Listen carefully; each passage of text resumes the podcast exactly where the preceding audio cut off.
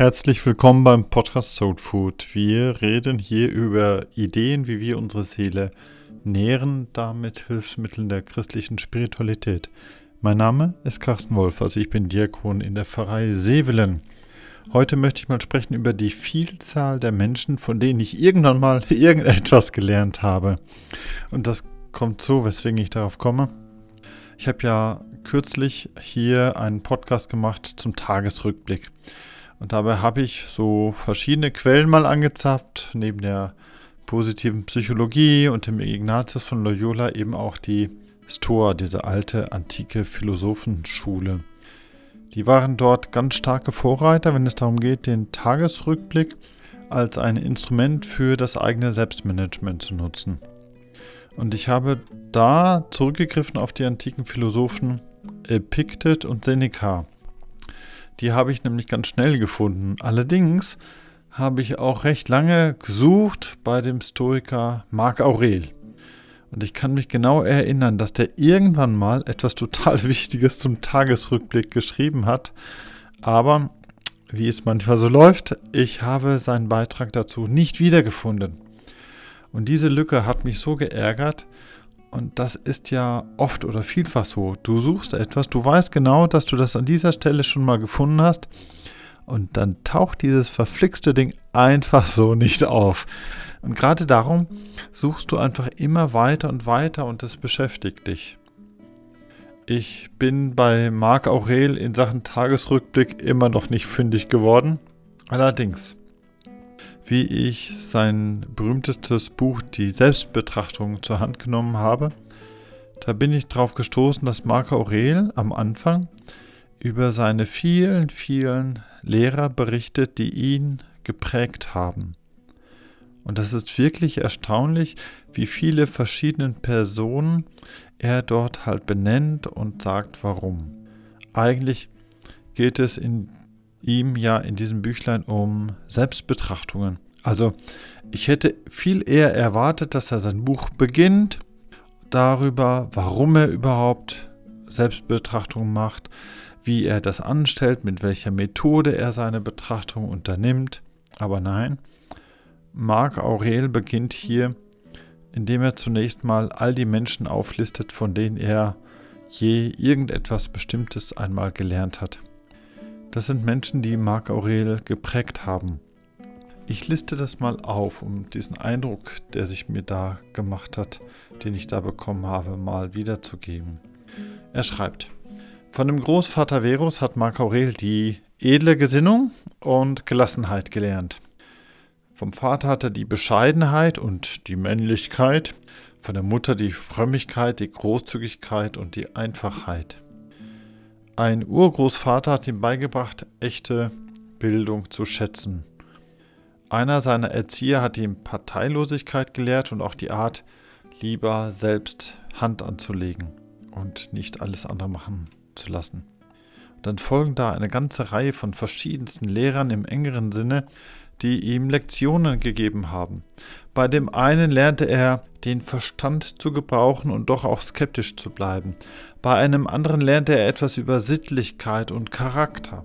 Bei wieder jemand anderem lernte er das freie Denken und die Fähigkeit, für sich auch Grundsätze zu fassen. Und dann tauchen da auch noch ein paar Freunde und Weggefährten auf, die ihm ja sowas wie Güte und Fürsorge und Geduld oder auch die Liebe zur Wahrheit und Gerechtigkeit beigebracht haben, die das ihm vorgelebt haben, wo er das beobachten konnte. Bei all diesen verschiedenen Menschen ist Marc Aurel also in die Lebensschule gegangen. Diese Menschen haben ihn so geprägt, dass darauf der Mensch sich erst entwickeln konnte, der er dann geworden ist. Und ich finde, das ist eigentlich eine ganz gute Übung, dass ich mir bewusst mache, welche konkreten Menschen mich irgendwann einmal in meinem Leben auf eine ganz bestimmte Art geprägt haben. Gerade so eine lange Liste mit diesen konkreten Lernaufgaben fordert mich ja heraus, meinerseits zu überlegen, welche Personen mich nachhaltig geprägt haben. Und ich mag da ein paar Beispiele herausgreifen. Mein Vater hat mich sicherlich in mancherlei Hinsicht geprägt, aber in einer Hinsicht besonders. Und zwar, Er hat mir, glaube ich, eine Idee gegeben, dass Problemlösen Spaß machen kann. Er ist ja Zeit seines Lebens Architekt gewesen und seine Häuser sind jetzt nicht unbedingt, was man so als hohe Kunst bezeichnen würde. Aber ich habe den Eindruck, er hat einfach so diese besondere Freude gehabt, wenn da ein Kunde mit einer komplizierten Sache kam und er konnte dann da so herumtüfteln, bis er eine praktikable Lösung gefunden hatte.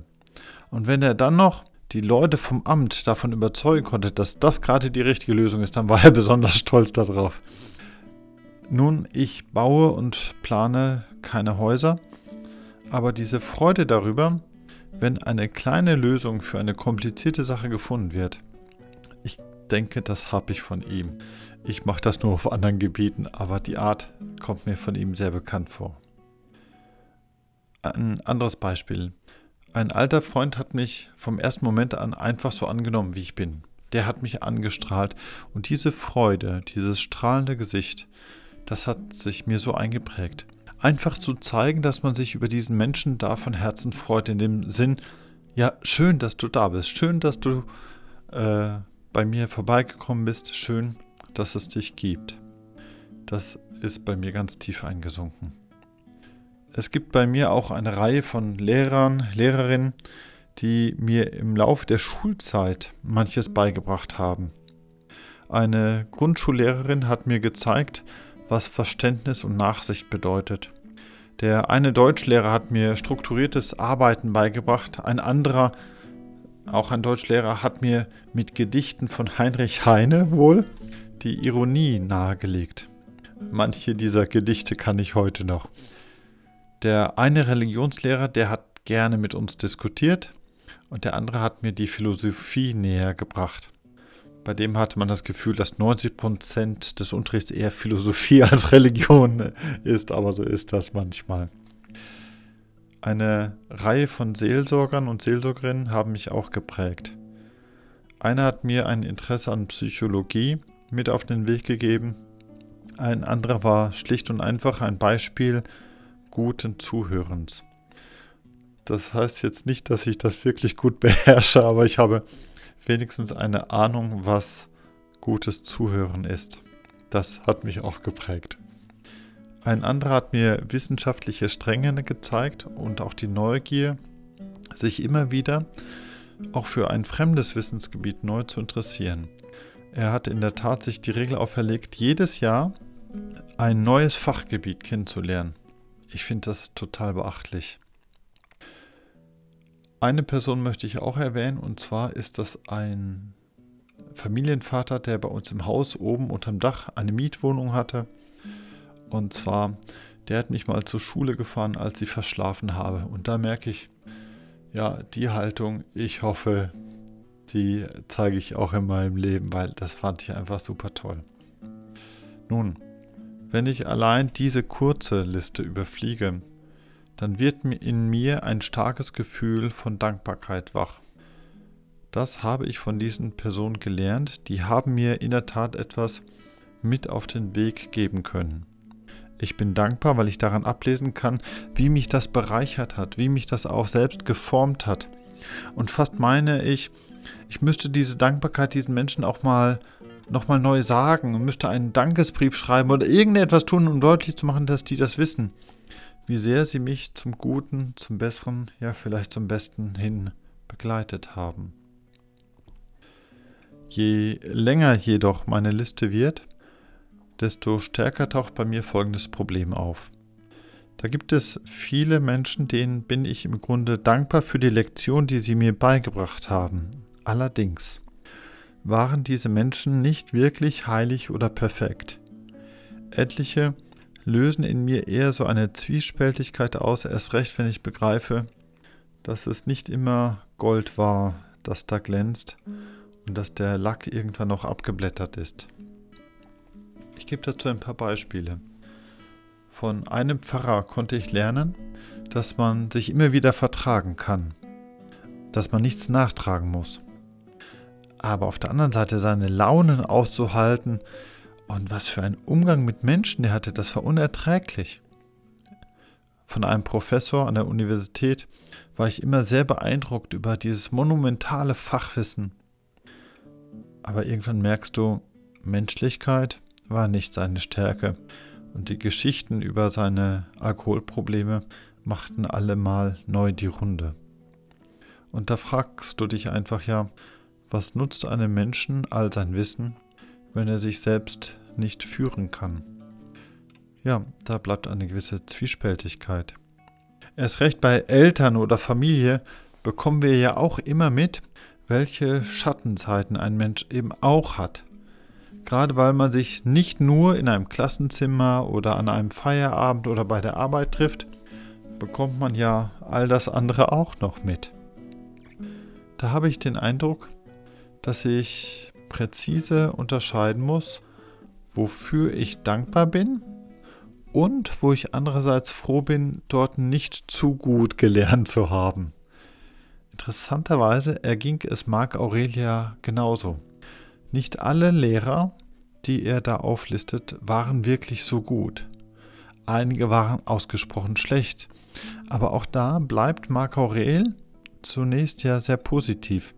An anderen Stellen lässt er durchaus gerne mal durchblicken, dass der ein oder andere ja auch so seine Schattenseiten mit sich herumtrug. Aber wenn es um die Selbstbetrachtung geht, da beschließt er positiv zu bleiben, weil es eben ja gar nicht um diesen oder jenen Lehrer geht, bei aller Dankbarkeit, sondern es geht um die Lektion, die er dort gelernt hat, um die Lektion, die ihn zum Guten hingeprägt hat. Ja, und dann gibt es leider eben noch ein paar wenige Menschen, von denen habe ich etwas gelernt, weil sie besonders schlecht gehandelt haben oder auf irgendeine niederträchtige Art böse waren. Manchmal begegnen die Menschen, auf deren Begegnung du rückblickend gerne verzichtet hättest, die prägen dich auch. Und da ist es vielleicht besonders wichtig oder auch notwendig zu schauen, dass ich da innerlich etwas gegensteuere. Ich sage mir dann, so will ich nicht handeln, so will ich nicht werden. Ich habe mal mit jemandem zusammengearbeitet, der, der konnte lügen, sodass sich die Balken bogen, anstatt mal zuzugeben, dass er da einen Fehler gemacht hatte. Und für die Zusammenarbeit war das total schwierig. Allerdings konnte ich dort lernen, wie wichtig eben die Ehrlichkeit, die Wahrheit und das Vertrauen eben sind. Und dabei habe ich doch zu einer eigenen Stärke gefunden, ja, als würde ich in mir versuchen, ein Licht zu entzünden, um es dieser Dunkelheit entgegenzuhalten. Manche Menschen prägen dich, damit du sie innerlich überwindest und dabei für dich selbst gewinnst. Also haben wir jetzt eigentlich ja drei Kategorien oder drei Körbe, wenn du willst. Erstens jene, wo du ganz einfach, ganz schnell einfach nur Danke sagen magst. Dann zweitens jene, wo du Danke sagst, aber wo du auch etwas skeptisch bleibst, wo du lernst zu unterscheiden. Und dann drittens jene, wo du Nein Danke sagst, weil du mit etwas konfrontiert wirst, was du lieber überwindest, als es dir anzueignen. Also Dankbarkeit, Unterscheidung und Überwindung. Damit gehe ich die Liste meiner Lehrer und Lehrerinnen gut durch und bleibe dabei aber am Ende positiv. Wenn du diese kleine Übung mal selbst machst, all jene aufzulisten, von denen du gelernt hast, Personen, die dich in einer ganz bestimmten Hinsicht geprägt haben, dann teile sie doch in diese drei Dankbarkeiten ein. Also die Dankbarkeit pur, die Dankbarkeit durch Unterscheidung und die Dankbarkeit durch Überwindung. Damit wird mir jetzt auch klar, warum Marc Aurel diese Liste von Lehrern an den Beginn seiner Selbstbetrachtung gestellt hat. Denn jene haben ja das Fundament gelegt, so oder eben auch so. Sie haben eine Grundlage geschaffen, auf der du dein Selbst erst aufbauen und entwickeln kannst. Indem ich mir also bewusst mache, von wem ich was gelernt habe, von wem ich bloß etwas gelernt habe und von wem ich das Gegenteil gelernt habe. Damit betrachte ich mich selbst. Damit schaue ich, wer ich bin, wer ich wie, wo und wodurch geworden bin und verneige mich vor all diesen Lehrern in großer Dankbarkeit. Soweit einmal für heute. Danke für dein Zuhören. Wer den Podcast nachlesen möchte, schreibe mir bitte einfach eine E-Mail an die Pfarrei Sevelen. Wenn dir der Beitrag gefallen hat, dann teile oder like bitte. Denn das hilft auch anderen, Impulse zu bekommen, wie die Seele etwas mehr an Nahrung bekommt. Dir alles Gute und Gottes Segen.